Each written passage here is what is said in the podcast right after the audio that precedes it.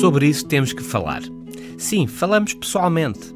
Há problemas que só mesmo falando, cara a cara, sem telemóveis nem e-mails. A voz, o som da voz, ajuda a comunicar melhor o que pensamos, defende-se na revista Harvard Business Review deste mês. E isto é importante, porque apesar de ser dedicado e competente, os seus superiores podem não o notar.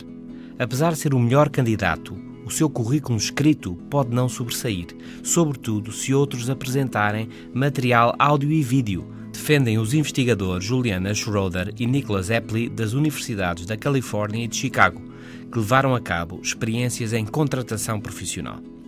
162 avaliadores manifestaram uma preferência estatisticamente significativa por candidatos que tinham ouvido em gravação áudio ou visto em vídeo, face àqueles de quem tinham apenas lido material escrito.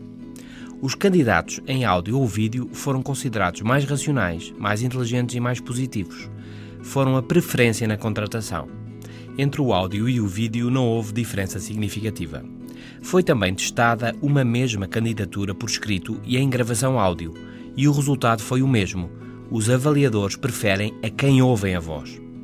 Por isso já sabe, é bom trazer a voz para os desafios. Só texto pode não ser suficiente. As vantagens da presença física são conhecidas, as expressões, os gestos, os movimentos.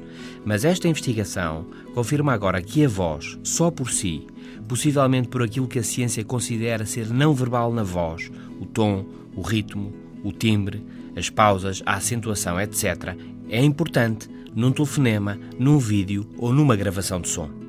Por isso, se nos está a ouvir, o novo normal é mesmo melhor do que ler um livro ou uma revista, todos os dias aqui na Antena 1. Ouça-nos. Até amanhã.